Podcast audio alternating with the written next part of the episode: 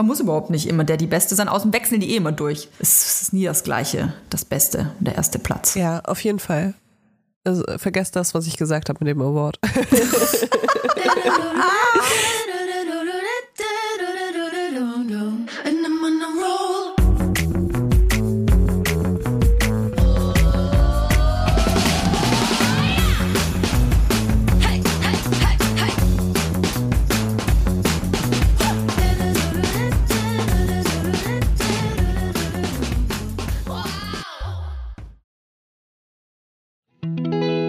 kommt Werbung.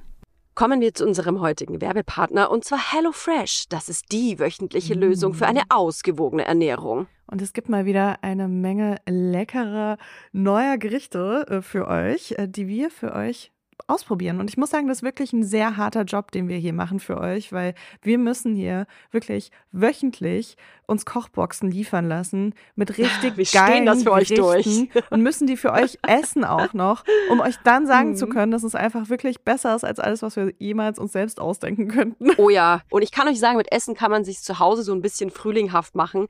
Ich weiß nicht, wie es dir geht, Leila. Ich brauche das aktuell total. Man hört es noch ein bisschen. Mir steckt der Winter noch in der Nase drin und deswegen kommt bitte der Frühling in den Mund.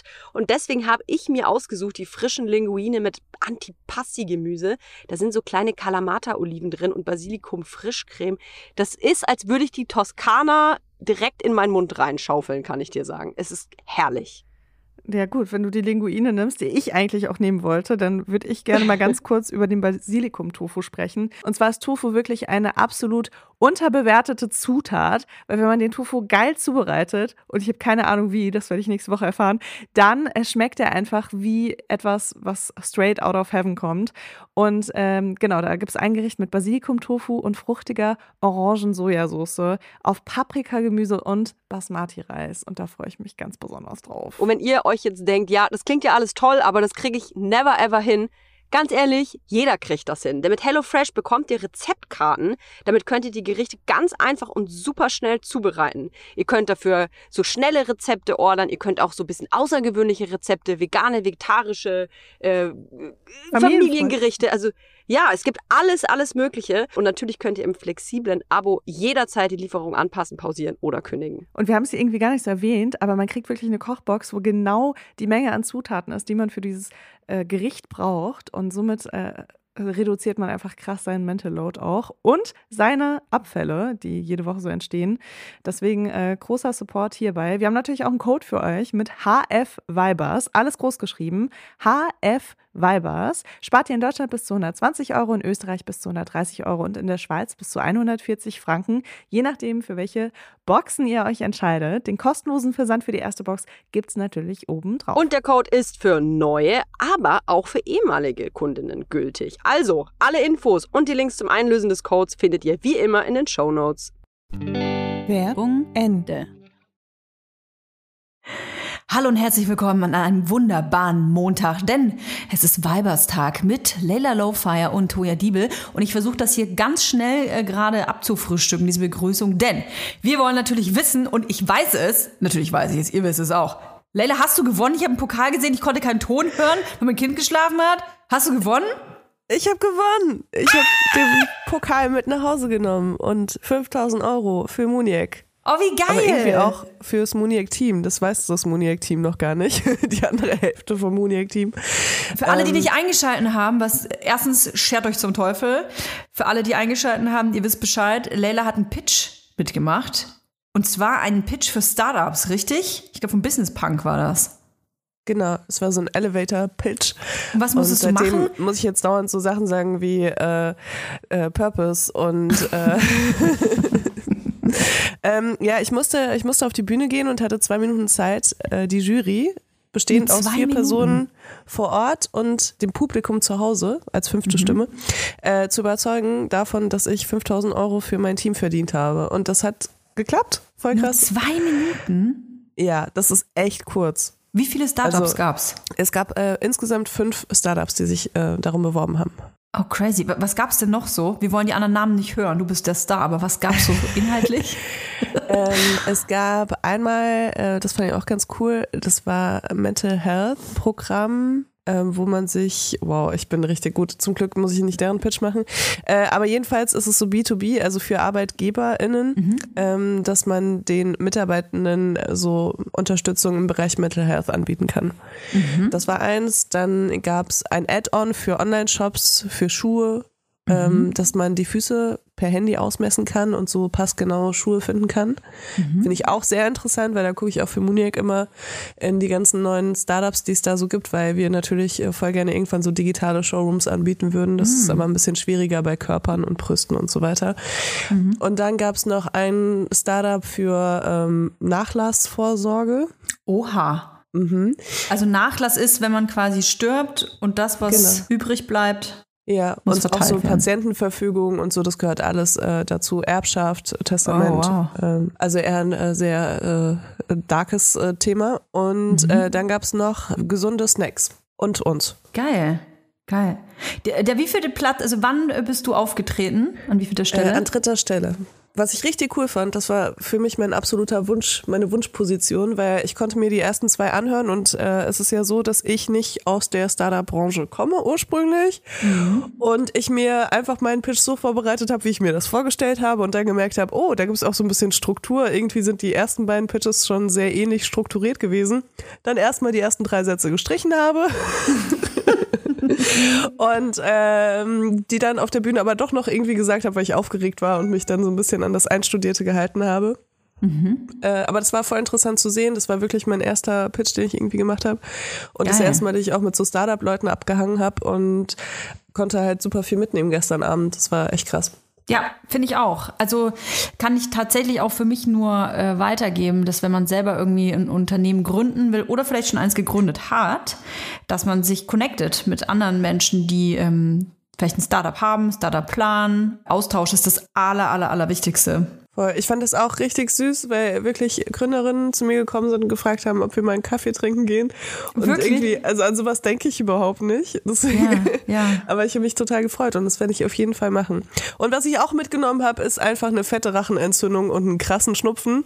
Deswegen klinge ich heute so. Ich bin negativ getestet, falls ihr mit mir auf dieser Veranstaltung wart, will ich das nur einmal erwähnt haben. Oh, shit. Und ähm, ja, ich bin auf jeden Fall ein bisschen krank, deswegen hört es jetzt immer zwischendurch Schneuzen und Rascheln. Aber Toja meinte, wir sind reale Vibers und dann nehmen wir auch so auf. Podcast. Hier wird, hier wird noch, hier wird und darf noch geschneuzt werden. Hier darf noch gehustet und geraschelt und gekokst werden. Nicht Spaß. Also hier darf.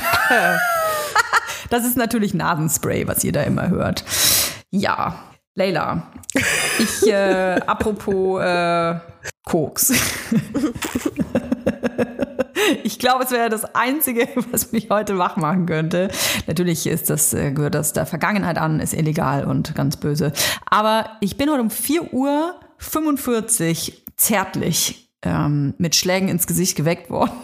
Oh, sie geben einem so viel zurück. Sie geben einem so viel zurück. Und ich hatte das gestern Abend schon angekündigt und hatte noch äh, in den Raum gesagt, Mensch, hoffentlich äh, wecken mich die Kinder früh, damit ich den Geburtstagstisch vorbereiten kann. Mein, äh, mein bester Schatzi hat heute Geburtstag und ich wollte den Tisch schön decken und so und habe halt gedacht, naja, wäre schön, wenn ich dann so um sechs vielleicht dann wach bin, habe ich genug Zeit. Die Kinder haben ein bisschen zu doll und so genau zugehört. Also war es 4.45 Uhr und ähm, Die ganze Wohnung ist jetzt überdekoriert, weil du genau, so viel es, Zeit ist hier hattest. quasi, es ist hier quasi alles voll mit Pompons und Luftballons und Konfetti. Nee, ich bin dann äh, ins Kinderzimmer. Das machen wir immer so übrigens. Ich weiß nicht, wie andere Familien das machen, aber ähm, das große Kind und mein Partner, die bleiben im Bett liegen und ich gehe mit dem kleinen Quellgeist dann schon mal rüber ins Kinderzimmer und ähm, schaue da beim Spielen zu oder beim Zerstören zu. Und ich habe aber schon gemerkt, okay, wir sind beide so müde.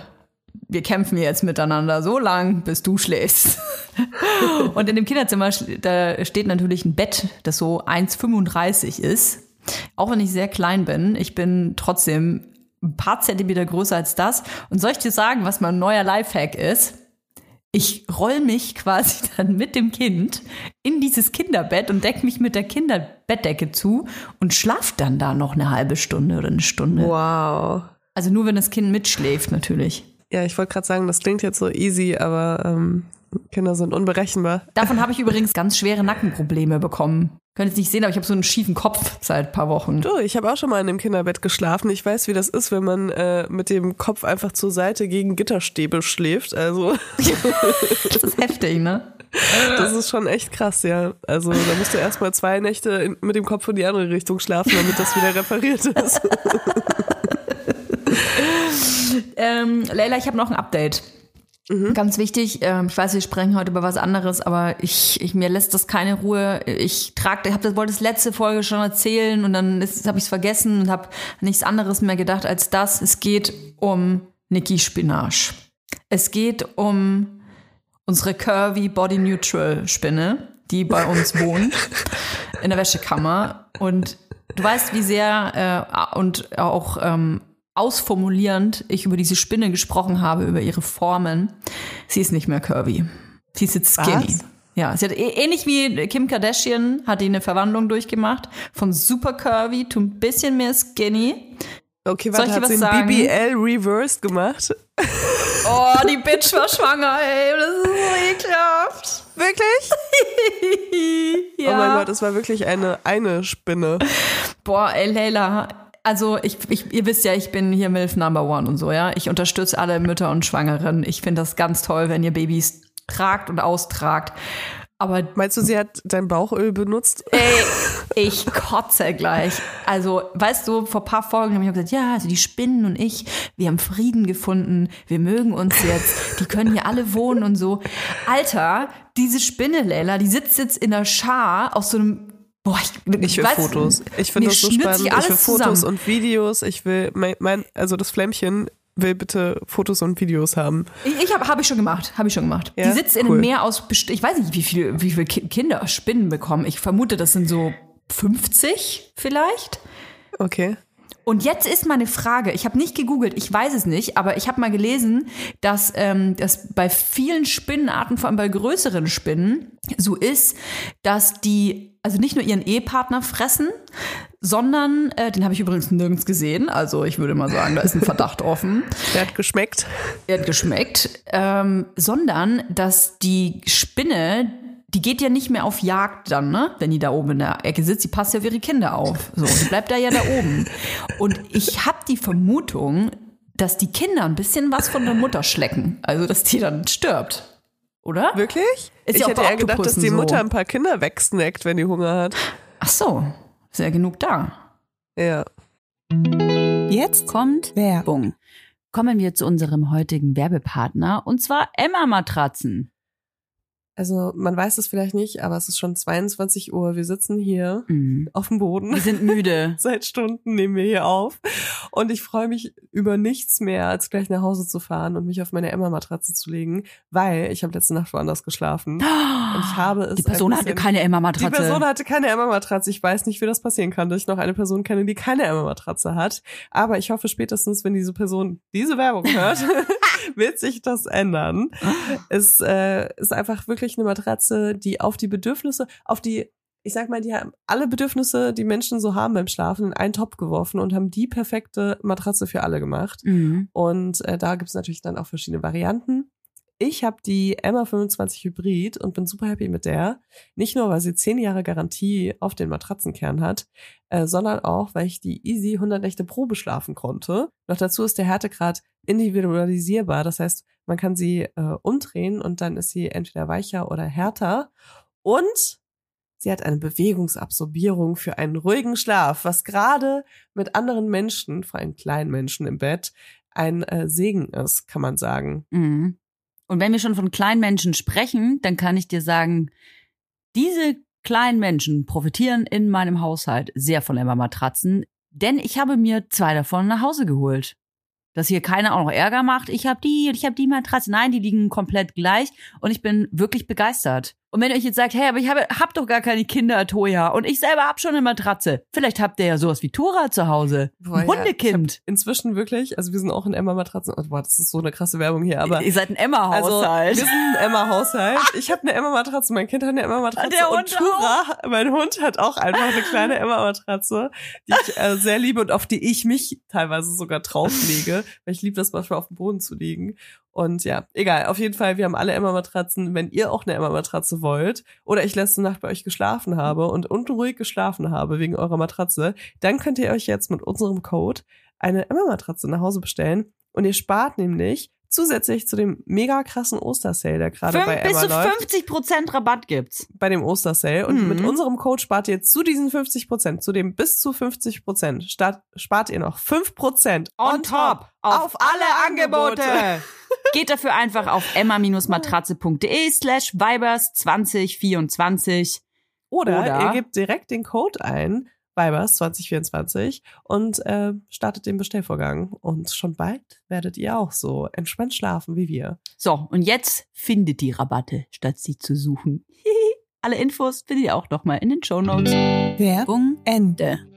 Würde Bei auch 50 gehen. Kindern, Also wer frisst jetzt wen, ist die Frage. Weil ich habe das wir können es Gefühl, auch nachschauen, aber es ist nicht so, nicht so spannend, wie wenn wir einfach die Community uns belehren lassen. die ist ein bisschen schwächer geworden, habe ich das Gefühl.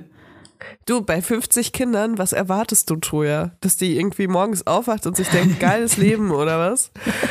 äh, bei 50 Kindern, ich finde es ehrlich gesagt krass, dass du ihr nicht noch ein bisschen mehr Unterstützung anbietest, weil das ist eine alleinerziehende Mutter mit 50 Kindern und vielleicht Jetzt kannst du hab auch zwischendurch schlechtes mal die. Wäsche machen oder so. Soll ich mal ein paar, meinst du, ich soll mal ein paar, paar Spinnen, äh, paar, paar Fliegen fangen für die und die dann da rein, Voll. reinhängen? Finde ich schon. Also, Boah, ey, ich meine, wo gehen denn die ganzen Babys dann hin? Die verteilen sich mal in der ganzen Wohnung. nee, die ziehen dann raus in die äh, große, weite Welt, wenn du Glück hast. Und Wenn ziehen du Pech hast. Großstadt. Zu dir. Schickst sie vorbei. Oh ja, ich schicke äh, schick dir ein Video. Ich, wir können auch gerne auf dem Vibers-Account ein äh, Bild posten, für alle, die das äh, ertragen, zu sehen. Ich, äh, für mich ist es ganz schwierig, mittlerweile die Wäsche zu machen, weil ich immer prüfe, sind alle Spinnen noch an ihrem Platz? Und was ist, wenn ich eines Morgens da reingehe, Leila, und die sind alle weg? Wo sind die dann, frage ich dich. Die viel krassere Frage, Toja, ist ja, wie nennen wir die 50 Babys? Weil einen Spinnennamen shit. haben wir ja jetzt, wir brauchen jetzt 50 neue Namen für die Kinder. Also Hundezüchter äh, machen das ja so, dass sie die Würfe so nach Buchstaben durch. Das ist so ein E-Wurf zum Beispiel. Was ist jetzt ein A-Wurf? Ich kenne die Spinne nicht, aber ich glaube, es ist der erste Wurf hier in meiner Wohnung. Das ist ein A-Wurf. Okay. Das heißt, äh, nur Namen mit A. Ja. Auf geht's. Aaron, Gerne unter Adia. unseren letzten Instagram-Post äh, einfach kommentieren. Nur Die besten, die besten 50 gewinnen dann. Und wenn ihr 50 Namen kommentiert habt, dann gibt's einen Nacktkalender von Vibers. Den will keiner sehen. Wir müssen uns das, wir müssen das akzeptieren. Ich wollte dir noch was erzählen, wo ich erst gedacht habe, ach komm, das erzählst du nicht im Podcast. Und dann habe ich mich über so über mehrere Tage weg, durchweg geschämt. Und habe ich mir gedacht, wenn das so ist, ist es genau das richtige Thema für den Podcast. Ja, hab, so suchen wir ähm, die Themen aus. Hey, wir hatten sehr Richtig. tiefe emotionale, negative Gefühle. Deswegen erzählen wir es jetzt allen Menschen auf der ganzen Welt. Ich habe gesündigt, Leila. Ich würde mich aber auch gleichzeitig als Opfer bezeichnen. Ich bin in eine Falle getappt. Ja, hat was mit Konsum zu tun. Okay, also ja, das Mann, das hätte ich jetzt auch gesagt. Also du hast auf jeden Fall was gemacht, was nicht sehr nachhaltig ist, würde ich sagen. Und ähm, Ah, es hat vielleicht auch ja. mit getrockneten Kindertränen zu tun. Und äh, ich Ja, weiß jetzt nicht, ob es. Kleidung ist oder Nahrung. Kleidung? Kleidung. Ja, hm, okay. Hätte ich Mhm. auch gedacht, weil ich glaube, Nahrung ist wiegt bei dir nicht so schwer wie normal. Kleidung. also wenn ich Smarties von Nestle essen will, dann gehe ich zu Troja, sag ich mal. dann habe ich sie nicht selbst gekauft. ähm, ja, okay, das heißt, du warst, oh mein Gott, hast du bei, hast du bei Shein bestellt? Sag mal, wie kannst du das lesen? Du bist in meinem Gehirn. Geh raus. Oh, wow. Ja, aber das ist das Allerschlimmste, was ich mir vorstellen kann, was Kleidung angeht. Oh, Leila, ich sag's dir. Ich habe mich seit Jahren wehre ich mich dagegen. Also Shein ist ja, das ist ja, das ist ja wie so ein, wie so eine Seuche im Insta-Feed, ne? Also dauernd poppt da irgendwas auf oder auf irgendwelchen, ich weiß nicht, auch auf meinem Laptop dauernd kriege ich irgendwas vorgeschlagen und dann äh, und dann klicke ich das auch immer weg und denke mir so, ach, der Müll, der sieht dann auch eh nicht so aus äh, wie der auf den Fotos, weil man muss ja auch sagen, manchmal sind die Fotos ja auch cool und die, die Klamotten sehen auch cool aus, aber du weißt, ah, dieses Kleidungsstück wurde produziert mit traurigen Augen und sch schlechtem Stoff und sieht in den meisten Fällen sogar noch scheiße aus, wenn man es gekauft hat. Und ich bin, Leila, es war wie ein Blutrausch, kann ich dir sagen. Ich war wie so ein Pitbull, der zugebissen hat bei seiner Beute und nicht mehr loslassen konnte. Ich habe mir dann gedacht, ich war dann auf dieser Seite und hatte was im Warenkorb und dann war das wie ein Rausch. Ich habe dann eins nach dem anderen in den Warenkorb und die Summe ist nicht wirklich höher geworden und ich war dann total, also wirklich wie im Blutrausch. Ja. Wow. Jetzt sitze ich hier in Schien. Werden die eigentlich Skiën ausgesprochen? Oder? Ich, habe weiß es keine. Ahnung, ey. Ich will übrigens, ich will übrigens eins klarstellen, das ist keine Werbung dafür. Ich finde das nicht gut. Ich bin aber leider in die Falle getappt und ich kann sagen, ich habe irgendwie zehn Teile bestellt und neun davon sind wirklich crap. Und es tut mir so leid, weil es einfach so eine scheiß Quali ist. Und es sah so anders aus auf den Bildern. Und die Masche ist ja im Prinzip, du, das, ich weiß gar nicht, wo das hergeflogen wird, aber das kannst du ja nicht einfach so zurückgeben, glaube ich, oder? Also allein das ist mir, tut mir ja schon weh in der Seele, wenn ich das, weiß ich nicht, übersee zurückschicken müsste. Also ich habe hier parallel mal ganz kurz was nachgeschaut, weil mir ist der Name auch letzte Woche begegnet. Es ist nämlich eine neue Doku rausgekommen über Oh Gott. Shein. Oh Gott. Und jetzt, äh, weil du gerade gefragt hast, äh, also gesagt hast, du weißt nicht, woher das kommt. Ähm, das kommt äh, hauptsächlich aus der Provinz Guangzhou in China. Und äh, die äh, eine Reporterin hat für die Dokumentation da mal die äh, Fabriken besucht und äh, Arbeitsrealität der Angestellten dort äh, sind so 18-stündige Arbeitstage. Oft an sieben Okay. Tagen hintereinander. Die Näherinnen werden teilweise nach gefertigter Stückanzahl bezahlt. Übrigens sehr beliebt für Menschen, die andere Menschen ausbeuten, ist die einfach nach den Stückzahlen zu bezahlen, statt nach den Arbeitsstunden, weil dann ist es ja in deren Verantwortung, wenn sie Fehler machen. Ja, und die Preise, die die, also das Geld, was die bekommen, ist dann pro Stück so circa äh, drei bis vier Cent. Boah. Und äh, genau, für Fehler bei der Produktion gibt's dann dementsprechend Lohnabzug und freie Tage für die Arbeiterinnen sind nicht vorgesehen. Oh Also die Gott. arbeiten da teilweise sieben Tage die Woche, 18 Stunden am Stück und das ist jetzt nur dieser eine Teil. Dann kommt noch hinzu, dass sie natürlich die Designs auch größtenteils nicht selbst machen, sondern die einfach von anderen Labels klauen. Genau. Ja, also ich glaube, es gibt noch einige andere Sachen. Shein hat sich übrigens als extrem besorgt geäußert nach dieser Doku, weil sie offensichtlich gar, von gar nichts Bescheid wussten. Was? ja, ähm, genau. Also das nur so dazu. Aber ähm, ich, ich finde es total in Ordnung, wenn man nicht äh, immer alles perfekt macht. Und es ist nicht so, als ob ich nie Fast Fashion kaufen würde. Aber ich finde es trotzdem krass immer wieder, wenn dann diese Dokumentationen rauskommen und du dann checkst, was ist da eigentlich wirklich los. Ich komme mir so schlecht vor. Ich komme mir so schlecht. In dem Moment nicht. Ich kann nicht sagen, es, es, es war dann alles, es ging alles so schnell, Leila. Es ging alles einfach, es ging einfach alles so schnell. Ich kenne auch krass dieses Gefühl, dass man irgendwie so online shoppt und sich denkt, wow, wenn die Bestellung ankommt, das ist so voll das Upgrade für mein Leben. Dann werde ich jeden Tag diese coolen Sachen tragen und dann, dann bin ich so ein ganz anderer Mensch auf einmal.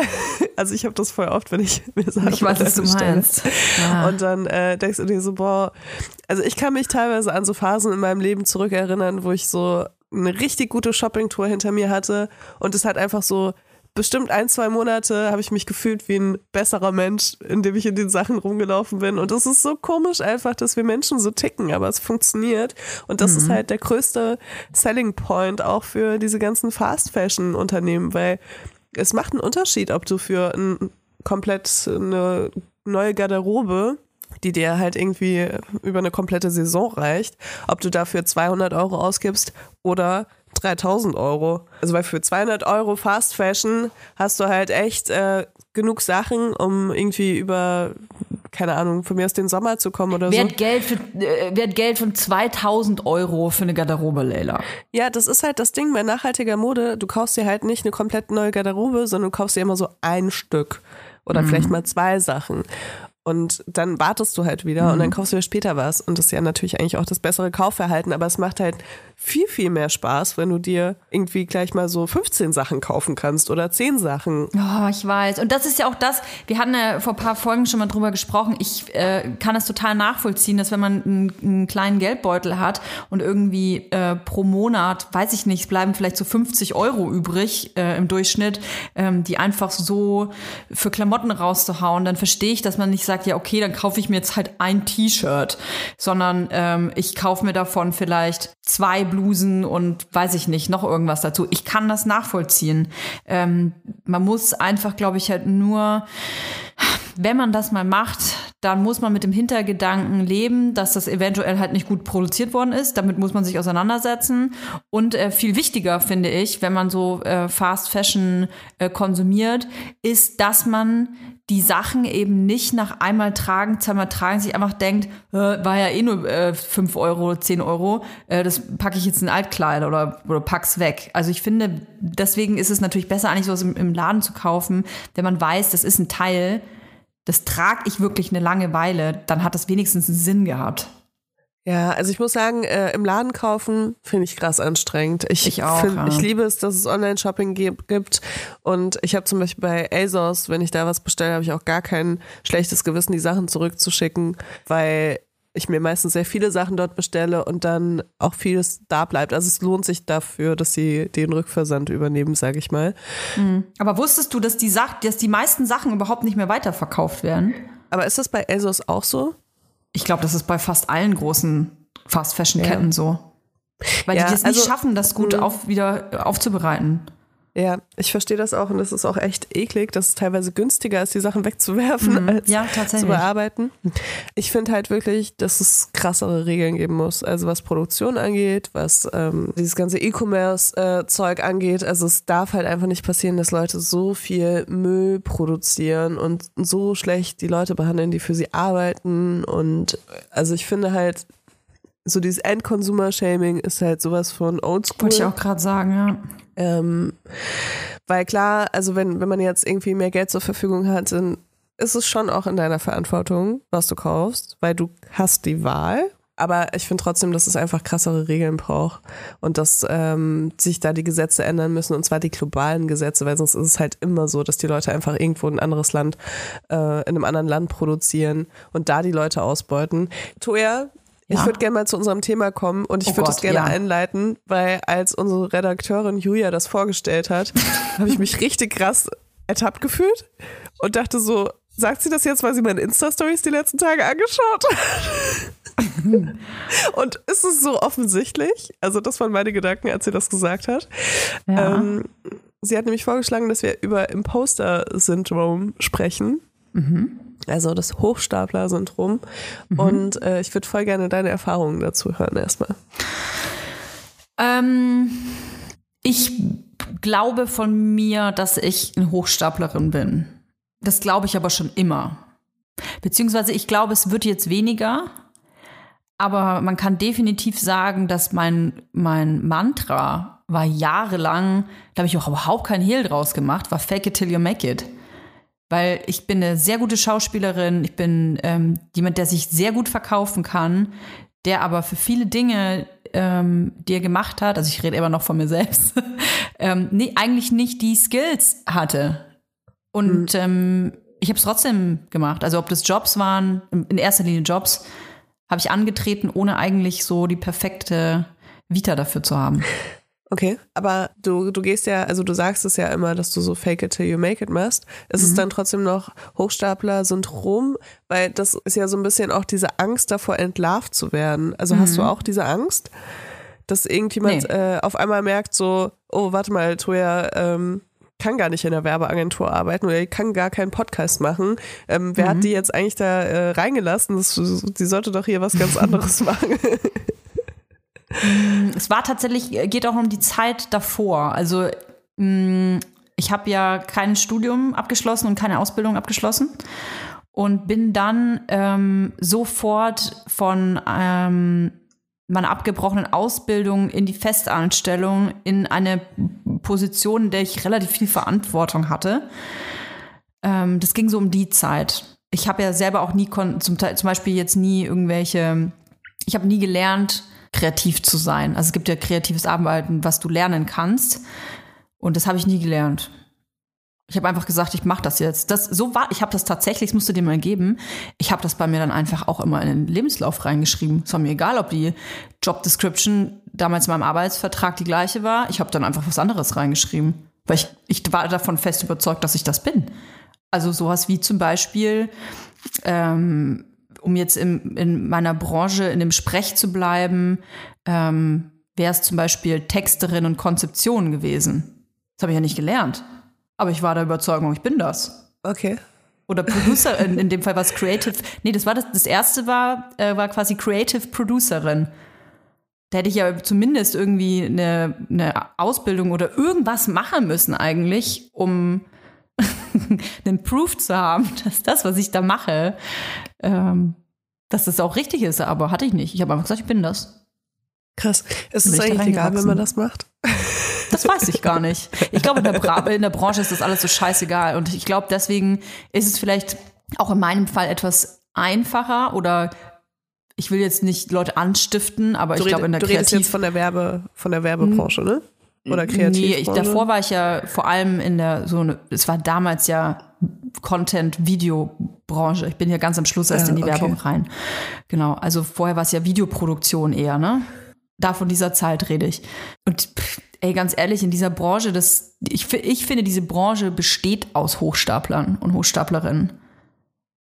Also da sind so viele Leute, die mit so einem großen Ego, in der Werbung eigentlich auch, in der Werbebranche eigentlich auch, kannst du eigentlich genau drauf münzen, dass, es da, dass ich da kein schlechtes Gewissen hatte, dann auch da irgendwas, mir irgendwelche Titel anzudichten, weil ich mir dachte, du, du erzählst mir, dass du Senior, oder sag mal, du erzählst mir, du bist Kreativdirektor, das, was du machst, kann ich auch. Habe ich mir dann gedacht. Ja. Und ich weiß nicht, also ich hatte keine Angst, ich hatte keine Angst, ähm, entlarvt zu werden, weil ich hatte das Gefühl, dass ähm, alle so ein bisschen Hochstapler und Hochstaplerinnen sind. Äh, okay. Ich kann aber nur für die Branche reden. Also ich bin keine Psychologin, aber ich würde fast sagen, dass es kein Imposter-Syndrom ist, sondern äh, du, wie du versuchst, in der Branche Fuß zu fassen. Was ist das Imposter-Syndrom? Kannst du uns das mal erklären?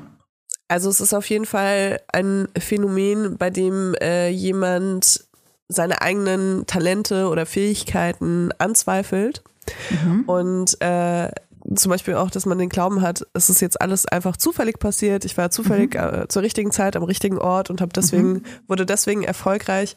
Und äh, vor allem auch Menschen, die krass Angst haben, dass es irgendwann alles auffliegt und dass die Menschen ähm, dann sehen, dass man gar nicht dafür gearbeitet hat, sondern dass es einfach alles zufällig passiert ist und dass man das gar nicht machen kann, was man macht. So. Dass man inkompetent ist eigentlich. Dass ne? man inkompetent ist, ja, genau. Das ist ja eigentlich auch ein total äh, fehlendes Selbstvertrauen. Ja, also ich muss sagen, also ich glaube, ich habe das schon echt krass. Ähm, Echt? Es fällt mir auch, ich, ja, es fällt mir auch teilweise auf. Also ich habe halt letzte Woche, ähm, habe ich so eine Insta-Story gepostet, habe ich halt voll viele Nachrichten zu bekommen. Es ist so schön auf Instagram, ähm, man kann eigentlich gar keine psychologischen Sachen für sich selbst behalten, weil äh, die Leute einen sofort analysieren. Aber da hatte ich irgendwie eine Story gepostet ähm, mit dem Link zum Abstimmen und so und meinte halt, ähm, dass äh, ich ja Muniac erst letztes Jahr gegründet habe und eigentlich gar keine Ahnung habe von dem, was ich mache. So von wegen so hilft mir.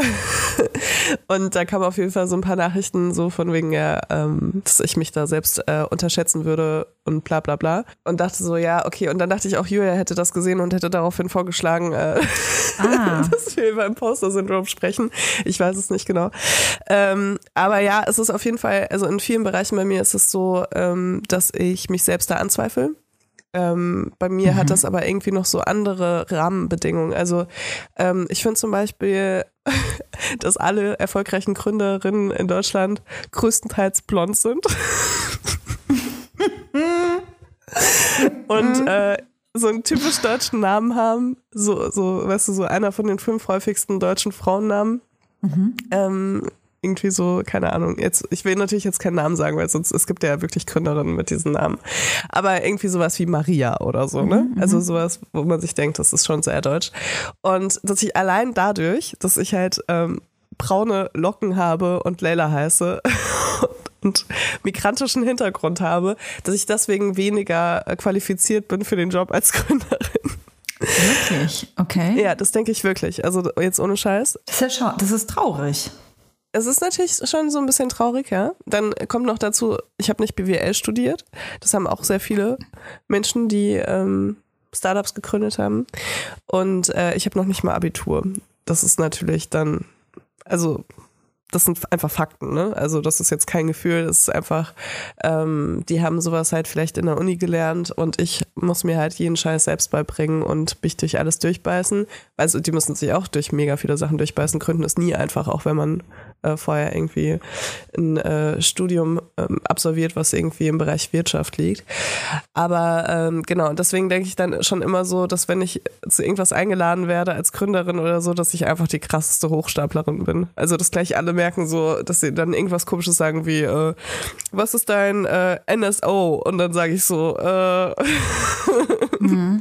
ähm, mein Lieblingsbikini ist der Mia-Bikini. mhm. Und natürlich habe ich jetzt schon in dem ein Jahr, was ich jetzt irgendwie hinter mir habe von Muniac, mir so ein paar Sachen angeeignet und kann so ein paar Begriffe auch benutzen, um mich zu kommunizieren. Aber es ist halt schon krass, auch gestern bei der Veranstaltung, ähm, da, da war ein anderer Gründer dabei, der voll interessierte Sachen über Muniac gefragt hat. Ich habe die Hälfte von den Sachen nicht verstanden. Die andere Hälfte konnte ich nicht beantworten, weil ich die Zahlen nicht im Kopf hatte. Ähm, es ist halt schon so, ich bin halt branchenfremd und dann fühle ich mich nochmal viel, viel mehr als jemand, der einfach so das alles eigentlich gar nicht kann, aber irgendwie mhm. sich da so durchgemuggelt hat. Das Ding ist aber, ähm, ich bin ja voll krass überzeugt von meiner Idee und ähm, ich habe wirklich alle Sachen durchdacht. Das habe ich gestern auch gemerkt bei der Fragerunde nach dem Pitch. Ich konnte alles super gut beantworten und die Fragerunde hat mir nochmal voll in die Karten gespielt, weil ich dann nochmal mehr Sachen sagen konnte außerhalb von den zwei Minuten. Und ich glaube auch wirklich, dass die Fragerunde das Entscheidende war, warum ich den Preis gewonnen habe, weil wir wirklich immer alle Eventualitäten durchgehen und immer schauen, wo wir noch was besser machen können. Und ich habe jetzt schon einen Plan, ähm, wie ich die nächsten Jahre weitermachen will mit Muniac, was Schritt für Schritt als nächstes kommt. Und ich habe das nie gelernt und trotzdem habe ich, glaube ich, ein Talent dafür, zu wissen, wie man Sachen umsetzen kann, in welcher mhm. Reihenfolge, um äh, das Ganze irgendwie erfolgreicher zu machen und auch zugänglicher für EndkonsumentInnen. Mhm. Genau. Aber ja, ich habe auf jeden Fall mal als erstes das Gefühl, äh, ich kann das eigentlich alles gar nicht. Ähm mhm. Und gleich, gleich werden sie es alle erfahren. Und dann sind die so, oh, sag mal, warum heißt, heißt du eigentlich nicht Annette? Und dann bin ich so, oh, äh, doch, ich heiße eigentlich Annette Lella, ist nur mein zweiter Name. Und ist eigentlich gar nicht so, wie er denkt. Ich glaube halt, dass das ein ähm. Problem ist, weswegen sehr viele Menschen nicht äh, gründen und sich nicht an das Thema äh, Unternehmen oder Selbstständigkeit rantrauen, weil die meisten Menschen glauben, dass man dafür eigentlich ein sehr guter Ökonom sein muss. Also man muss gewisse ökonomische Skills, wirtschaftliche Skills mitbringen, einen gewissen Sprech vielleicht mitbringen, um ähm, ein Unternehmen aufbauen oder führen zu können. Das, den Zahn kann ich definitiv auch ziehen. Also ich bin auf jeden Fall mit einem Hardcore-Anlauf einfach da reingestolpert und wusste auch gar nichts. Und ich mache das jetzt seit, den Shop habe ich seit sieben oder seit acht Jahren schon. Ich glaube, es ist so, es ist natürlich ideenabhängig auch, ne? Du hast jetzt keine, so ich auch nicht, wir haben keine Tech-Unternehmen gegründet. Da sollte man vielleicht ein bisschen andere Voraussetzungen mitbringen. Also ein bisschen Tuten und, äh, also ein bisschen Ahnung vom Tuten und Blasen, was man da eigentlich macht also was die Idee zumindest ist, ähm, das sollte man schon haben. Und ich finde, wenn man eine Idee hat, für die man brennt und die man vor allem, das ist immer mein, äh, auch so meine Antwort, wenn man mich fragt, woher man das weiß, wenn es so die brennende oder gute Idee ist, du musst deine Idee und dein Unternehmen eigentlich in drei Sätzen erklären können. Du musst das am besten in einem Satz erklären können, sodass jeder versteht, was machst du da und warum ist das so geil. Ja. Und wenn du das kannst und da so überzeugt bist, dann bist du prädestiniert dafür, ein Unternehmen zu gründen. Ja, also natürlich muss man auch, wenn man, äh, gerade wenn man auch Geschäftsführerin ist, muss man schon so ein paar Sachen sich aneignen, wenn man die vorher nicht kann. Ist sogar rechtlich übrigens Voraussetzung. Es ist vom Gesetz her, ist es Voraussetzung, dass du als Geschäftsführerin ähm, gewisse Pflichten hast tatsächlich. Ja. Auf jeden Fall, genau. Und um die zu erfüllen, musst du dir ein paar Sachen aneignen, wenn du das vorher nicht Genau. kanntest. Ähm, und da bin ich auch immer noch dran. Aber ich glaube auch wirklich, also das, was du schon gesagt hast, bei Tech-Startups ist es ja ganz oft so, dass sie viel mehr Geld brauchen, ähm, dass sie viel mehr so Finanzierungsrunden machen. Und da ist es halt so, da musst du halt mit den Leuten reden, da musst du denen Fakten und Zahlen ähm, bieten, weil niemand will dir irgendwie fünf Millionen Euro geben, wenn du sagst, ja, ach, äh, Kontostand weiß ich eigentlich gar nicht. weißt du? Aber ja, also dadurch, dass wir beide noch keine Finanzierung gemacht haben, ähm, ist es halt auch so, dass wir viele Sachen noch nicht gebraucht haben. Aber ich werde auf jeden Fall mich da jetzt auch mal ein bisschen mehr mit beschäftigen, weil irgendwie dieser Pitch, der hat mir auf jeden Fall gezeigt, dass ich das dann doch ganz gut kann. Und ich glaube, ein großer, eine große Hürde, wenn es so um Investoren oder Business Angels geht, war für mich immer so, dass ich dachte, die sehen mich und dann denken die sich so, Alter, die, das ist doch ein, das ist doch ein Tittenmodel. Die weiß doch gar nicht, was sie da macht. Ach, krass, ey, das tut mir voll leid, dass du so denkst. Ja, also ich denke ja auch nicht, also ich denke von mir nicht, dass ich äh, nur meine Brüste bin oder so, überhaupt nicht, ne? Aber ich, so denke ich halt, dass mich so Leute, die so super seriös sind, sehen. Also ich empfinde mich einfach äh, oft als asozial, aber gar nicht so im krass negativen Sinne. Da hatte ich letztens auch eine Diskussion drüber, weil jemand meinte, sag jetzt nicht mehr, dass du asozial bist. Und ich war aber so, hä, aber vielleicht ist es deine Ansicht von asozial, weil für mich hat das irgendwie was schon fast Positives. Ich finde es irgendwie schön, wenn Menschen ein bisschen asozial sind. Ähm, und ich habe auch das Gefühl, das ist auch ein Teil meiner Identität so. Und ich bin jetzt auch nicht ähm, äh, irgendwie komplett äh, ungebildet aufgewachsen oder so, würde ich jetzt nicht behaupten. Aber ähm, ich war jetzt auch nicht in der, ich bin auch nicht in der Akademikerfamilie groß geworden. Und es gibt da einfach Unterschiede und ich finde das auch in Ordnung, wenn man das auch ein bisschen zelebriert. So. Aber ja, äh, Imposter-Syndrom habe ich tatsächlich äh, nicht nur beim Gründen, ähm, hatte ich auch zum Beispiel früher mit Podcast, habe ich inzwischen nicht mehr. Aber ähm, mit Besser als Sex waren wir so einer der ersten Podcasts auch in Deutschland, die wirklich irgendwie größer waren. Und äh, das hat sich manchmal schon krass angefühlt, weil wir saßen halt da und haben irgendwie sehr vulgär über Sexgeschichten gesprochen und haben dafür Geld bekommen und waren auf einmal relevant in der Medienbranche waren auf einmal der marktstärkste äh, Podcast, also von, von dem Podcast, die halt Werbung laufen hatten. Und ähm, das ist natürlich so, das kam natürlich ein bisschen von mir, es kam aber auch da wieder so ein bisschen von außen auch. Ne? Ich bin das auch immer gewohnt, dass die Leute so sagen, ja, ach, die kann das, also die, die hat den Erfolg nicht erarbeitet oder so, sondern äh, der Erfolg kam zu ihr, weil sie, keine Ahnung, krasse Brüste hatte oder weil sie mit irgendwelchen Leuten geschlafen hat oder sonst irgendwas. Also es ist, äh, man hört das ja auch immer wieder und so ein bisschen lässt man das ja auch dann an sich ran, wenn man das mehr als einmal hört. Also jetzt, wo du so erzählst, jetzt weiß ich doch, ähm, ich, ich, ich wundere mich gerade selbst, warum, als du mich gefragt hast, ob ich schon damit Erfahrungen gemacht habe, warum ich nur bis zu einem bestimmten Jahr gedacht habe, automatisch. Und zwar habe ich original gerade dir nur von der Zeit erzählt, in der ich angestellt war. Ich bin aber Ah. seit Jahren nicht mehr angestellt. Ich bin selbstständig, schon sehr lang. Ich bin Un- Unternehmerin. Und jetzt muss ich fast ein bisschen über mich selbst lachen, weil in meiner Zeit des Angestellten-Daseins, da hat es mir überhaupt nichts ausgemacht, einfach so, also so laut zu schreien, ich kann das, ich kann das, ich kann das, wie es nur geht, weil ich ja auch in einer, in einer, mich in einer gewissen Sicherheit befunden habe. Also mir konnte ja eigentlich gar nichts passieren so richtig, weil ähm, ich habe ja jeden Monat einen gewissen Paycheck bekommen und musste mich auch jetzt nicht vor anderen ähm, Leuten, ich hatte nicht so eine große Verantwortung auch, weißt du, gegenüber anderen Menschen.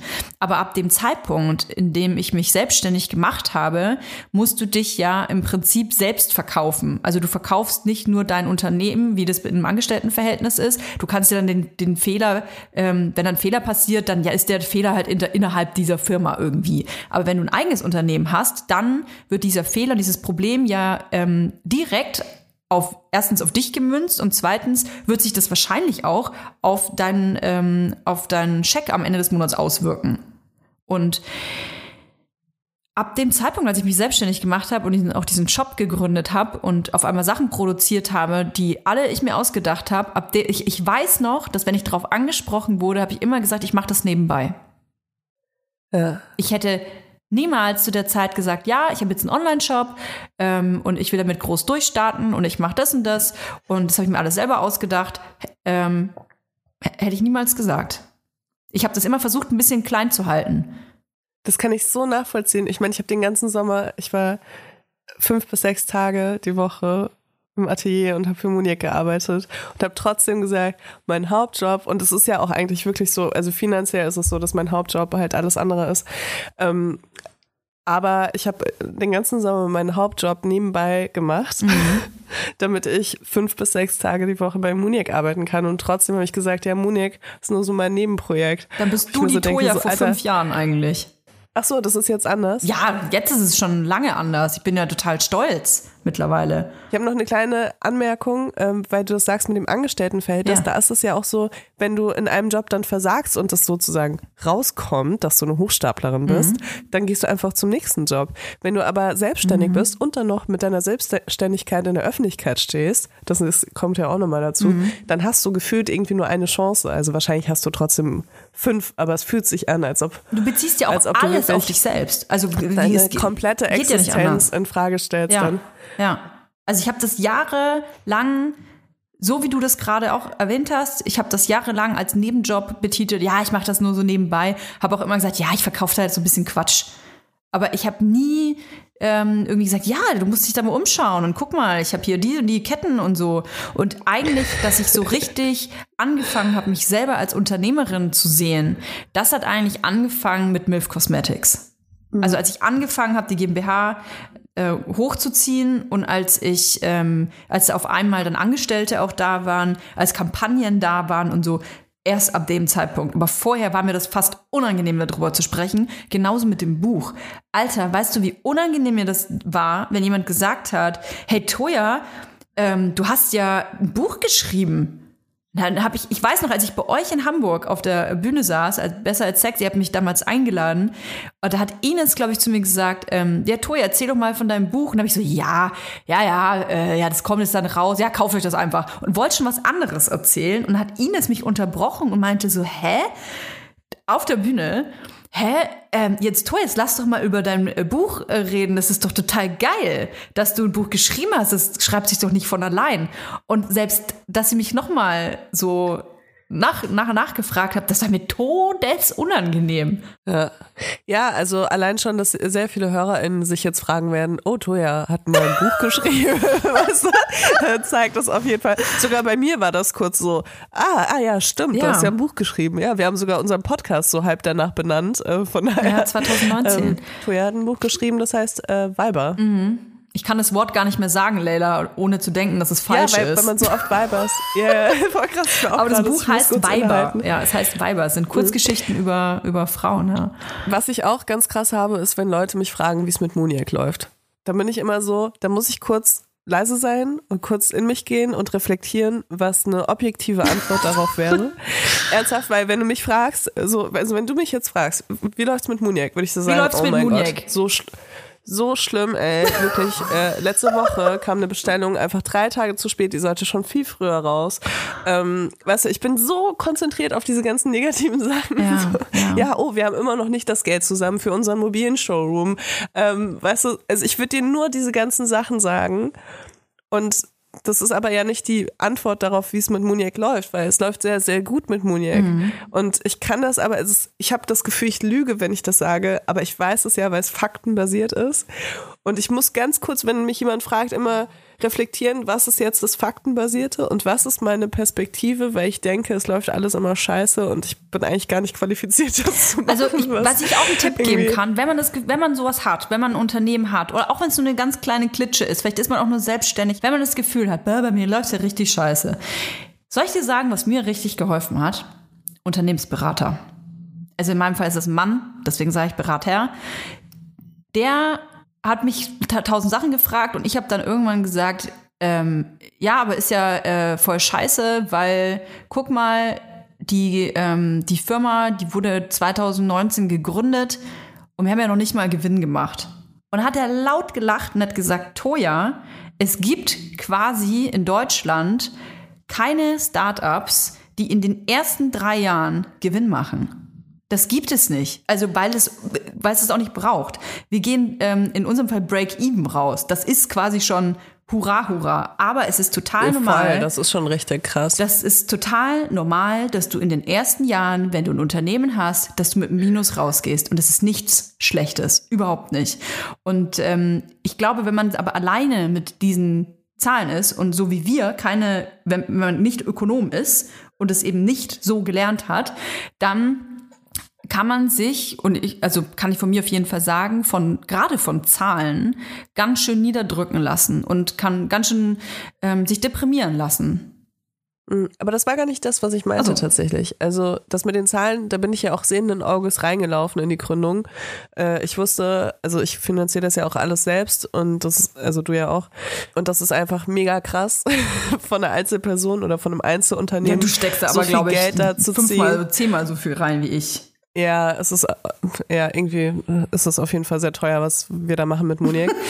ähm, ja, Wer aber weiß, es ist halt, klar, wenn du, wenn du irgendwie, guck mal, bei Ljubljana haben wir ausgerechnet, decken wir 140 Größenvariationen ab. Mhm. Äh, nur mit den On-Stock-Sachen. Und das sind halt Sachen, die musst du halt fitten. Und zwar an mindestens 30 verschiedenen Körperformen. Boah. Um zu hoffen, dass alles dazwischen halt auch wirklich passt. Und Mhm. wir gradieren jede Größe einzeln. Ne, normalerweise machen alle, ähm, also ähm, machen das Modeunternehmen so, dass sie eine Größe S machen als Prototyp und dann nehmen sie von dort aus einfach die anderen Größen, machen dann einen Zentimeter mehr oder weniger und in den regelmäßigen Schritten. Die machen das halt nicht. Wir gradieren jede Größe einzeln, machen jede Größe einzeln, fitten wir an einem Model und gucken, Krass. wo wir was ändern müssen, damit das auch wirklich sitzt, weil du kannst halt nicht genau den gleichen Schnitt für eine S nehmen, den du für eine äh, 4XL nimmst. So. Und äh, das ist so teuer alles. Und dann natürlich mit der Nachhaltigkeit ist es nochmal hundertmal teuer. Also äh, das sind einfach krasse Investitionen, die wir da machen. Aber ich trifte ab. Das ist nicht das Ding, was ich meine. Ich meine einfach nur, dass ich selbst auch Angst habe, dass ich so große Angst habe, eine Hochstaplerin zu sein, dass ich mich auch selbst immer runterrede und dass ich die Sachen, die ich mache, auch oft runterrede vor anderen Leuten. Dass du es kleiner machst, als es ist. Ja, weil es mir auch schwerfällt zu sagen, ja, es, ist, es läuft eigentlich voll gut, so weißt du.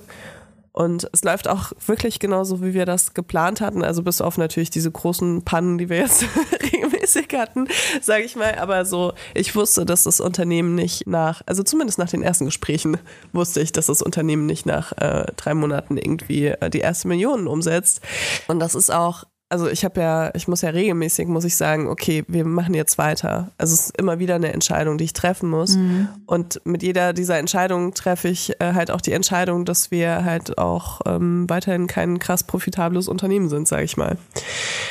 Also kurzfristig gesehen, ne? Ähm, langfristig hat man da natürlich andere Pläne. Aber das ist gar nicht mehr das Schlimmste für mich. Das Schlimmste ist irgendwie dieses ganze, also du löscht so viel Brände auch als ähm, Gründerin in deinem Unternehmen, dass du irgendwann nichts anderes mehr, also du hast keine Zeit und keine Kapazität mehr, andere Sachen zu machen, als immer äh, die Notfälle zu lösen. Und dann denkst du irgendwann über dein Unternehmen, das ist der absolute äh, sagt man so schön, äh, dass es so ein absoluter Scheiterhaufen ist und gar nichts Positives passiert, aber dein Unternehmen wächst ja jeden Tag. Weißt du? ist wie wenn du, äh, wenn jemand dich fragt, wie geht's deinem Kind, und du sagst so, boah, letztens hat's was kaputt gemacht und dann hat sich in die Hose gemacht und dann ist es irgendwie so. Aber dein Kind wächst ja immer weiter und es macht irgendwie, es lernt immer wieder neue tolle Sachen und es wird halt groß und irgendwann ist es 18 und dann ist es irgendwie ein junges, erwachsenes Wesen. Also man konzentriert sich irgendwann vielleicht auch so ein bisschen auf die falschen Sachen. Da muss man sich immer, glaube ich, auch so ein bisschen rausnehmen und nochmal noch mal durchatmen und dann antworten. Das mache ich jetzt immer, wenn mich jemand fragt. Was auch ein bisschen, dann habe ich auch immer Angst, dass ich aussehe, als ob ich lügen würde, wenn jemand mich fragt, wie geht's mit Monique? Und ich erstmal, also, es läuft gut. dann so sagen müsse. Ja, ich habe nur äh, gerade, ich, ich denke nur gerade nach, ich hatte nämlich vor äh, drei Tagen ein Gespräch mit jemandem, es war quasi ein Geschäftsgespräch und die Person hat dann mittendrin in meinem, ich habe was erzählt über das Unternehmen und die Person hat dann mitten in meinem Satz gesagt, ja, aber was ist jetzt eigentlich deine Frage, Toja? Und es hat mich so aus der, also mental so aus der Bahn geworfen. Ich sollte irgendeine Frage stellen, die hatte ich aber eigentlich schon gestellt. Ähm, hatte mit dieser Person zusammen so ein bisschen die Antworten erarbeitet, sage ich mal. Und ähm, das ist auf jeden Fall ich, ich erzähle das deswegen, weil es immer Leute geben wird, die auf dein Unternehmen gucken oder auf deine Selbstständigkeit gucken und die dich nicht oder die dir nicht das Gefühl geben wollen auch, dass du einen geilen Job machst oder dass es toll ist, ähm, dass du ein Unternehmen gegründet hast oder dass ähm, deine Vision zumindest gut ist. Es muss ein Unternehmen nicht immer toll funktionieren. Es kann ja auch sein, dass die Vision toll ist und irgendwann hoffentlich mal gut funktioniert. Und es gibt aber einfach Leute, die wollen dich verunsichern und die wollen dir vielleicht ein, ein schlechtes Gefühl geben oder so. Und ähm, das darf man sich nicht zu Herzen nehmen, weil es gibt aber Arschlöcher in jeder Branche und vor allem, wenn man immer größer wird und größer wird und wenn es dann ähm, irgendwann auch um viel Geld geht, ähm, dann wird es Leute geben, die in dein Leben treten und die versuchen, dann ein bisschen an deinen, an deinen Pfeilern zu rütteln und da muss man auf jeden Fall dann, man braucht ein dickes Fell, das kann ich schon mal sagen. Und man muss, glaube ich, für sich selber so einen Weg finden, wie man sein Unternehmen repräsentiert, auch wenn mal eine komische Frage kommt. Wie gehst du mit sowas um? wenn ich jemand, also ich kenne genau diese Situation, äh, ich rede über mein Unternehmen mit jemandem, der sehr viel Ahnung hat und das auch in jedem Satz mir erklären mhm. muss, dass er sehr viel Ahnung hat. Und dann sage ich was und es ist eigentlich so das Pendant zu, wenn du deinen Freunden erzählst, äh, warum's, warum dich gerade irgendwas emotional beschäftigt und dann sagt irgendjemand, hä? Aber hast du nicht wann anders gesagt, dass äh, so, weißt du? So, du sagst so, ey, irgendwie bin ich traurig, weil äh, ich mich letztens, keine Ahnung, zurückgewiesen gefühlt habe oder so. Und dann sagt jemand, hä? Aber du hast doch die Situation schon mal erlebt und da hast du anders reagiert. Es reicht, wenn jemand einfach sagt, aber das ist doch unlogisch. Oder wie stellst du ja, dir ja, denn genau, das vor? Genau. Weil, also logisch ist es eigentlich nicht. Es macht doch gar keinen Sinn. Genau, ich wollte es jetzt nur einmal mit was äh, Persönlichem äh, äh, vergleichen, damit Leute, die vielleicht keinen, nicht in einem Unternehmen arbeiten, ähm, das auch verstehen, wie sich das anfühlt. Und, und dann halt natürlich in dem in der Situation halt souverän zu bleiben, ist schon auf jeden Fall schwierig. Wie machst du das? Ich habe ja äh, am Anfang der Folge gesagt, ich bin eine gute Schauspielerin und letzten Endes ist genau das mein das ist meine Art, damit umzugehen. Ich haben wir in der letzten Folge über diese vielen Persönlichkeiten gesprochen, die man so ist. Ja. Ähm, also das ist wirklich, was ich mir sehr oft in der Woche auch immer vorspiele. Ne? Wie sehen mich andere, wie möchte ich gesehen werden, wer bin ich wirklich, wer bin ich heute. Ähm, man hat einfach verschiedene Persönlichkeiten in sich und manchmal kommt halt, an einem Tag kommt die mehr zum Vorschein, manchmal die. Das kennt man ja, man wacht manchmal auf und denkt sich, oh, ich bin richtig scheiße drauf und irgendwie kann ich meine, mein scheiße drauf sein auch überhaupt nicht, ich kann es nicht verwischen. Und wenn jetzt jemand kommt und fragt die falsche Frage, dann werde ich sicherlich nicht so reagieren, wie ich das eigentlich wollen würde. Und ähm, wenn man das anfängt, ähm, kontrollieren zu können, dann finde ich, hat man eigentlich schon Jackpot geknackt. Also das meine ich mit dieser schauspielerischen Leistung. Ich habe für mich eine Rolle erfunden. Das ist Toya die Unternehmerin. Das ist ähm, diese Position in meinem Leben. Und wenn ich in gewisse Gespräche reingehe, mit gewissen äh, Menschen mich austausche, bin ich Toya diese Unternehmerin. Und dann habe ich sicherlich bin ich sicherlich auch zum Beispiel bossier, als ich das, ich bin sowieso schon jemand, der sehr direkt und sehr bossy ist, glaube ich. Aber in so einem Gespräch, das weiß ich ja vorher, wenn ich mit so einer Person spreche, dann schalte ich schon in den Modus. Und das kann dann auch sowas sein wie, jetzt nicht erschrecken, aber ich mache das dann wirklich. Ich hatte diese Situation erst vorletzte Woche, dass ich in einem Gespräch gesagt habe, der Tommy gefällt mir hier gerade nicht. Weil wenn eine Person, Bauchweh. wenn eine Person mit dir spricht, dann kann die alles fragen, was sie will. Gerade wenn es um Geld geht.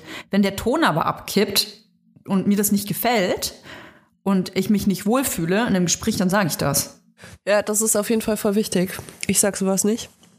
Das, das, ich finde das deswegen wichtig, weil du deine, weil du deine Position damit klar machst und einen Zirkel um dich ziehst und quasi sagst, hey, ich, ich spiele ja auch nach, du spielst nach deinen Regeln, aber ich habe auch Regeln. Ja, das wäre mir zum Beispiel viel zu harsch. Also was ich auf jeden Fall schon gesagt habe in so Situationen, gerade beruflich, ähm, ist halt so, ich verstehe deinen Punkt, aber können wir vielleicht äh, eine andere Ebene finden, auf der wir darüber sprechen können. So, weißt mhm. du, ich bin da sehr soft auf jeden aber Fall. Das ist Wahrscheinlich sagen gut. wir das Gleiche. Ja, ist doch auch aber, super. Ja, also ich das habe ich mir auf jeden Fall auch angeeignet, dass man was sagt, weil sobald man einmal sich das so gefallen lässt, denken die Leute, dass man damit fein ist. Und das ist halt auch so eine Respektsache leider, dass äh, diese Leute, die gerade diese Rhetoriken haben, die, also ich finde, das sind so Machtrhetoriken. Ist es. Und es ist von Männern. Also ich kann es nicht Ja. anders. Ich habe das. Ich kenne eine Frau. Okay. Eine Frau. Und du kennst sie auch. Und das ist, glaube ich, auch der Grund, warum du sie auch nicht so gerne magst. Aber mir, mir fällt da eine Frau in unserem beruflichen Umfeld ein, die das halt, glaube ich, so adaptiert hat und damit auch sehr erfolgreich ist. Aha. Ja, aber ähm, bei, bei ihr merke ich das auch ganz krass, aber die hat sich das angeeignet, weil sie da erfolgreicher durch werden wollte, glaube ich.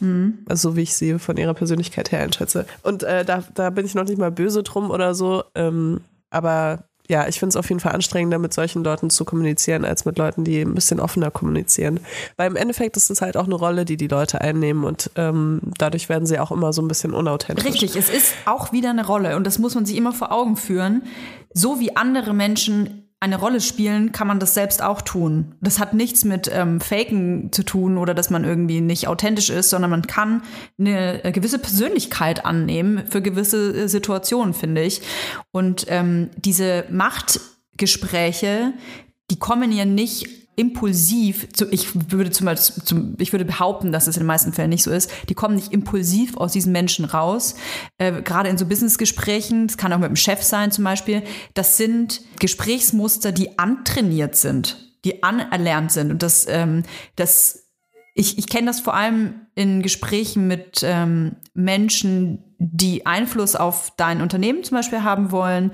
Das sind meistens Menschen, die haben irgendwie Business studiert, die haben irgendwelche Coachings gemacht und die lernen, hey, verunsicher erstmal dein Gegenüber. Es gibt gewisse rhetorische, äh, mach eine große Pause, guck der Person nicht in die Augen. Das sind lauter so Sachen, wenn ich schon merke, eine Person wendet das bei mir an, dann gehe ich genau ins Ja. andere Extrem. Dann bin ich laut und lache Okay. und, und neige meinen Kopf so weit, dass die Person sieht, ich versuche sie in die Augen zu gucken. Ich mache dann auch so Spielchen, weil ich gar keinen Bock habe.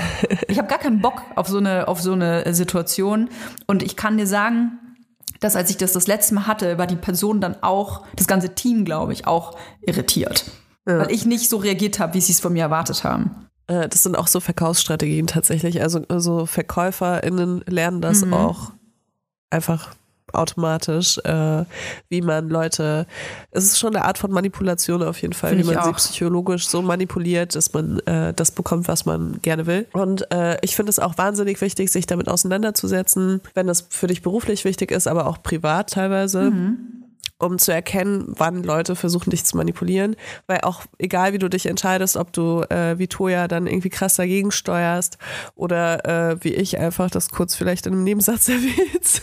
Aber du erwähnst Ähm, das. Es Also ist, du erwähnst äh, das. genau, Das ist aber es super. ist halt wichtig, ähm, das für sich selbst zu erkennen, damit man das durchbrechen kann und sich dann nicht einsaugen lässt, weil es gibt halt auch so Rhetoriken, die ähm, saugen dich ein in so Diskussionsspiralen, Mhm. bei denen du nur verlieren kannst, wenn du wirklich darauf einsteigst und ähm, sowas. Also ich finde auch, also für mich ist es ein Argument, mit jemandem nicht zu arbeiten, wenn jemand ähm, keine, kein offenes Gespräch haben kann, sondern immer nur ähm, Taktiken anwendet. Unangenehm ist das. Das ist unangenehm. Und das ist auf jeden Fall was, was man easy erlernen kann, aber was man im besten Fall nicht braucht. Das sehe ich, ja, sehe ich ein bisschen anders. Ich, ich finde es schon wichtig, sich so mit so Verhandlungsskills auseinanderzusetzen. Das finde ich schon, das ist, äh, also ich habe das auch gemacht. Und dadurch erkennt man ja solche, solche Moves besser. Ja, genau, das meine ich ja auch. Es ist wichtig, das zu kennen, aber ich finde es nicht, ich finde, man äh, braucht es nicht zu 100, also es ist keine Voraussetzung, um erfolgreich zu werden. Und ich glaube daran, dass ich es auch ohne schaffe. Und natürlich ähm, habe ich auch Verhandlungsstrategien, also kenne ich auch Verhandlungsstrategien und ich weiß, wie ich irgendwie auch, wenn ich meine Honorare selbst verhandle, wie ich einen guten Preis rauskriege. Also äh, ich würde halt zum Beispiel niemals sagen, wenn ich für einen Job irgendwie 500 Euro will, gib mir 500 Euro und dann sagt die andere Person, ja, dann gebe ich dir 300, weißt du? Also natürlich weiß ich, dass ich dann 700 verlange und wir uns dann in der Mitte treffen, so nach dem Motto, ne? Also das sind schon Sachen, die man, die ja irgendwie normal sind, das ist jetzt natürlich so ein Standardding. Aber ich wollte nur, wollte nur so ein Beispiel sagen. Aber ich hatte zum Beispiel eine Bekannte, die äh, auch sehr viel mit Männern gearbeitet hat äh, in ihrem Umfeld und die hat so extra tief und laut gesprochen, damit sie ernst genommen wird. Und ich fand das immer so ein bisschen albern, weil es war nicht ihre normale Stimme. Und sie hat, also ich wusste, dass sie das macht, schon bevor sie es mir gesagt hat. Sie hat es mir dann irgendwann noch so bestätigt und ich fand es irgendwie krass, weil man hat gemerkt, dass sie sich da so anstrengt. Und für mich ist es so, wenn sich Leute so doll anstrengen, ähm, mit allem zu überzeugen, was sie gelernt haben und nicht mit sich selbst, dann finde ich sie auch weniger überzeugend. Also wenn Leute nur Manipulationstechniken anwenden und irgendwelche Taktiken und äh, hier eine Studie gelesen haben, dass man lieber so sprechen soll und hier eine Studie äh, gelesen haben, dass man ähm, immer eine Pause machen soll, nachdem jemand gesprochen hat und keine Ahnung, also weißt du, so diese ganzen Sachen, wenn die nur sowas machen, dann denke ich mir, du hast zu wenig, um mich ohne diese ganzen Sachen zu überzeugen. Ja, aber nur weil man solche Techniken hat, ähm, bedeutet ja nicht, dass man automatisch immer irgendwas verkaufen will. Was ich damit sagen will, ist, ich finde das eigentlich schon gut, wenn man sich solche Dinge aneignet, weil wir reden ja immer nur von Extremen gerade. Entweder du machst gar nichts oder du machst, bist manipulativ und hast alle Skills drauf. Es gibt ja so eine Welt dazwischen. Und äh, was du gerade angesprochen hast mit äh, Sprache, mit langsamer sprechen, Pausen machen, ich mache das auch. Und ich habe sicherlich auch verschiedene Tonhöhen, wenn ich mit gewissen Menschen spreche. Ähm, ich fühle mich damit sicherer. Es gibt mir Sicherheit, weil ich weiß, wenn ich in diese Unternehmer-Toya-Rolle reinschlüpfe, die einfach so gewisse Sachen drauf hat, dann fühle ich mich safe. Ja, aber das äh, habe ich ja eben auch schon gesagt, ne? Also es gibt Sachen, die, also so, also für mich in meinen Augen so Kleinigkeiten, die man auf jeden Fall sich aneignen kann, also wie zum Beispiel halt Gehaltsverhandlungen und so, weißt du, dass man einfach die Regeln kennt und dass man die auch benutzt. Das finde ich nicht äh, schlimm. Aber ich spreche wirklich gerade nur von diesem krassen Extrem, dass du das Gefühl hast, dass alles nur noch ähm, einstudiert ist, Ja, das ist wie man sich verhält Mach in so einem. Business-Ding. Ähm, aber ich finde das total in Ordnung, auch wenn man sagt, äh, irgendwie man, keine Ahnung, man neigt zu Blackouts, wenn man aufgeregt ist oder so, Mhm. dass man Dinge mehr einstudiert und so, um sich Sicherheit zu geben, das finde ich voll in Ordnung. Also das ist nicht das, was ich meine. Vor allem, was mich am meisten einfach wirklich nervt, ist, sind diese Taktiken, die schon echt demütigend auch sind und sein sollen. Mhm. Also diese Machtrhetoriken. Und die, finde ich, braucht man nicht. Das sind zum Beispiel Nachfragen. Das, das ist zum Beispiel so entlarvend. Äh, ka- Es ist nicht nur für geschäftliche äh, Verhandlungen, sondern kann man einfach mal gucken, wann es mal aufkommt. Denn eine Person immer wieder fragt, hm, aber wie genau meinst du das? Und du denkst dir so, hä? Ich Ja. hab's doch gerade erklärt. Also ich sag das dann auch, hä? Ich hab's doch gerade erklärt. Ja, aber wie genau meinst du das? Es kann auch einfach ein, es kann einfach ein, ähm, eine Art und Weise sein, dich verunsichern zu wollen. Ja, wir, wir driften ab. Wir driften ab. Wir, wir quatschen und sabbeln uns auch hier schon äh, um die Stunde rum, äh, liebe Leila.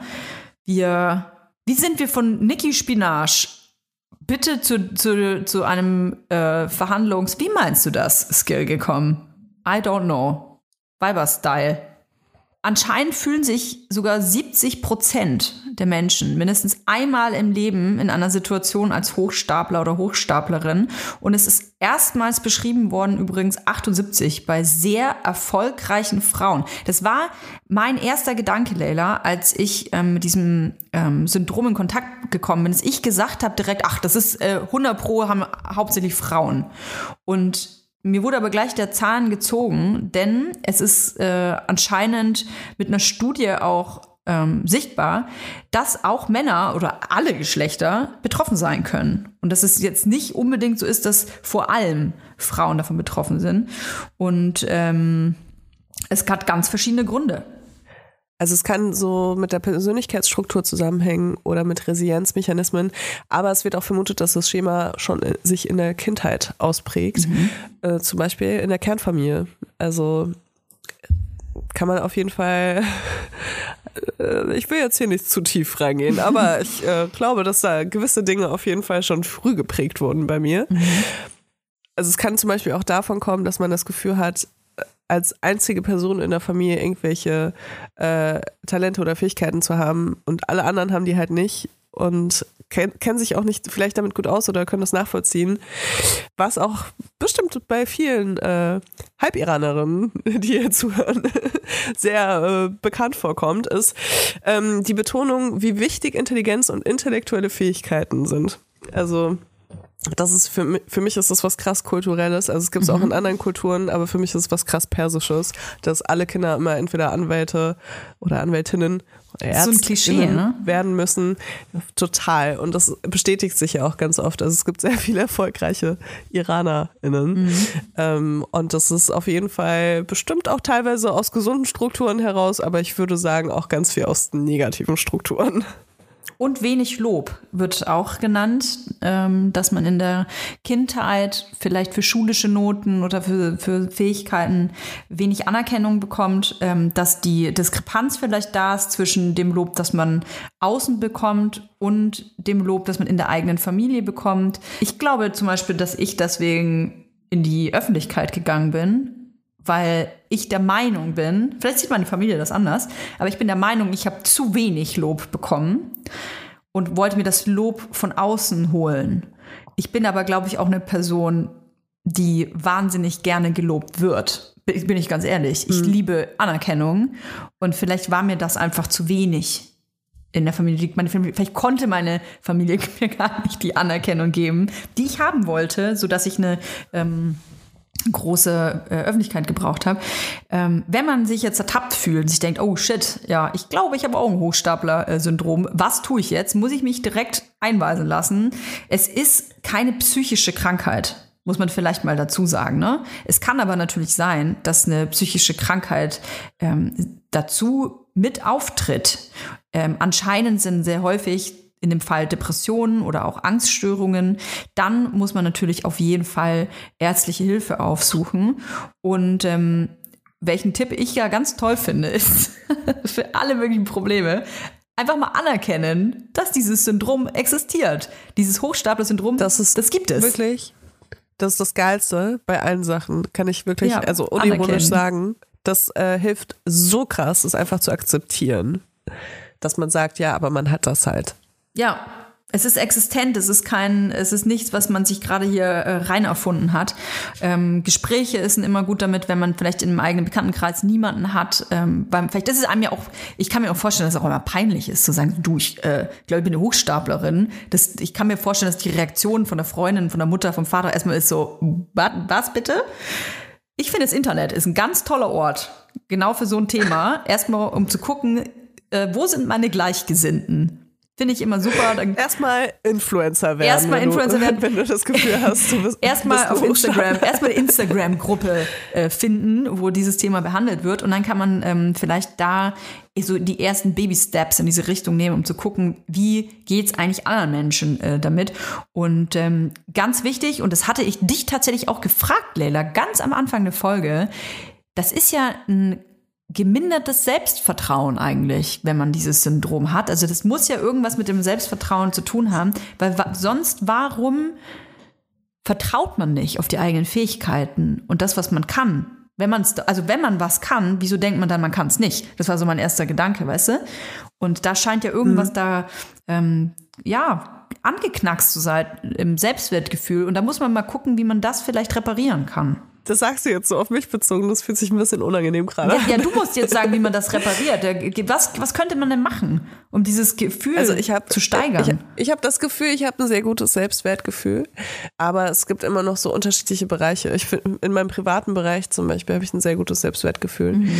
Im beruflichen kommt dieses Imposter-Syndrom sehr oft durch. Mhm. Ähm, was kann man machen? Mir hilft das extrem, Preise zu gewinnen. Also ich muss sagen, gestern. Wir melden dich jetzt überall an, Leila. Überall. Ernsthaft, ich habe mir das vorgenommen, weil ich mir jetzt so dachte, jetzt ist es irgendwie cool, weil ich habe den ersten Pitch, den ich gemacht habe, habe ich gewonnen. Und wenn ich jetzt drei mache, die ich nicht gewinne, dann ist das in Ordnung für mich. Äh, und dann habe ich nicht das Gefühl, dass ich es nicht kann, sondern dann habe ich das Gefühl, dass ich es äh, an einem Tag vielleicht besser gemacht habe. Ja. Ich wollte jetzt gerade schon wieder was sagen, was voll im Poster-Syndrom ist, dass die Sachen einfach, weißt du, dass die Zufälle mir dahin gespielt haben. ähm, nee, aber das ist, äh, das hat mir krass geholfen, weil ich bin heute Morgen aufgewacht und dachte mir so, ich muss jetzt akzeptieren, dass ich eine Gründerin bin, dass ich ein Startup-Unternehmen habe und ich muss aufhören, so zu tun, als ob ich hier irgendwie äh, Praktikum bei Muniek mache. Und deswegen, also ähm, vielleicht ist ja jetzt so, eine, so, ein, also so ein Award vielleicht nicht zu wahrscheinlich, als dass man das gezielt machen könnte. Aber vielleicht sucht man sich Fakten, die das bestätigen, warum man das kann. Weil die gibt es auf jeden Fall, wenn du deine Arbeit sehr gut machst, wirst du irgendwann an einen Punkt kommen, wo äh, die Fakten dir das sagen. Und wenn du Imposter-Syndrom hast und dir dem nicht bewusst bist, dann bist du wahrscheinlich so, dass du sagst, ja, aber es war alles Zufall. Es, ich war einfach äh, zur richtigen Zeit am richtigen Ort. Aber wenn du weißt, dass du das hast, dann kannst du dich hinsetzen, diese Fakten suchen, sie aufschreiben und dir deine eigenen Fähigkeiten bestätigen oder vielleicht auch von einer anderen Person, mit der du arbeitest, bestätigen lassen.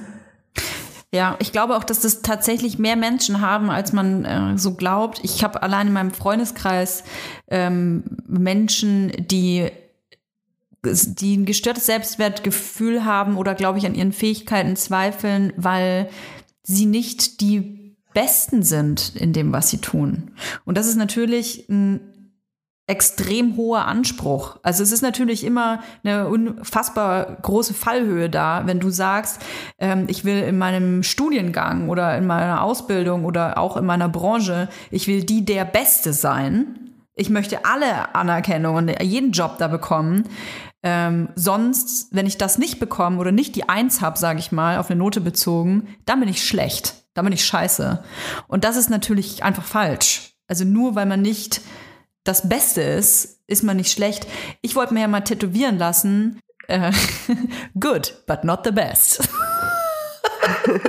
Ja, es gibt auch so zweiter Platz-Tattoos. Ne? Ja, genau. Und ähm, da ist auch nichts Falsches dabei. Also ich finde es immer gut, wenn man Puffer nach oben hat, weil dann hat man immer was, wo man nach oben gucken kann und hinarbeiten kann. Man muss überhaupt nicht immer der die Beste sein. Außen wechseln die eh immer durch. Es ist nie das Gleiche, das Beste, der erste Platz. Ja, auf jeden Fall. Also, vergesst das, was ich gesagt habe mit dem Award. Aber bei mir kann das die einzige Bestätigung sein. Wenn ihr keinen Award habt, dann seid ihr schlecht. In dem Sinne. In dem Sinne. Wir posten auf jeden Fall nach Release der Folge noch ein paar ähm, von euren Geschichten auf Instagram, also folgt uns da Ja. und äh, bewertet uns auch gerne auf iTunes und Spotify. Ganz wichtig, wir sind ein Nischenpodcast. Leila, geil, wir haben, gleich- wir haben gerade zur gleichen Zeit gerülpst. Ist dir das aufgefallen? Ich habe nicht gerülpst. Oh, scheiße. Dann habe ich alleine gerülpst. Naja. Ey, wir sind immer noch ein Nischenpodcast. Wir dürfen uns auch hier kein Hochstapler-Syndrom aufschwatzen. Wir müssen euch sagen, wie wichtig das für uns ist, wenn ihr uns bewertet, wenn ihr uns teilt, wenn ihr uns taggt, wo ihr uns hört. Das hilft uns wirklich ungemein. Es gibt ein riesiges Becken an Podcasts und wir sind ein kleiner Weibers-Podcast, der sich freut, Lob zu bekommen. So, Danke, Toja.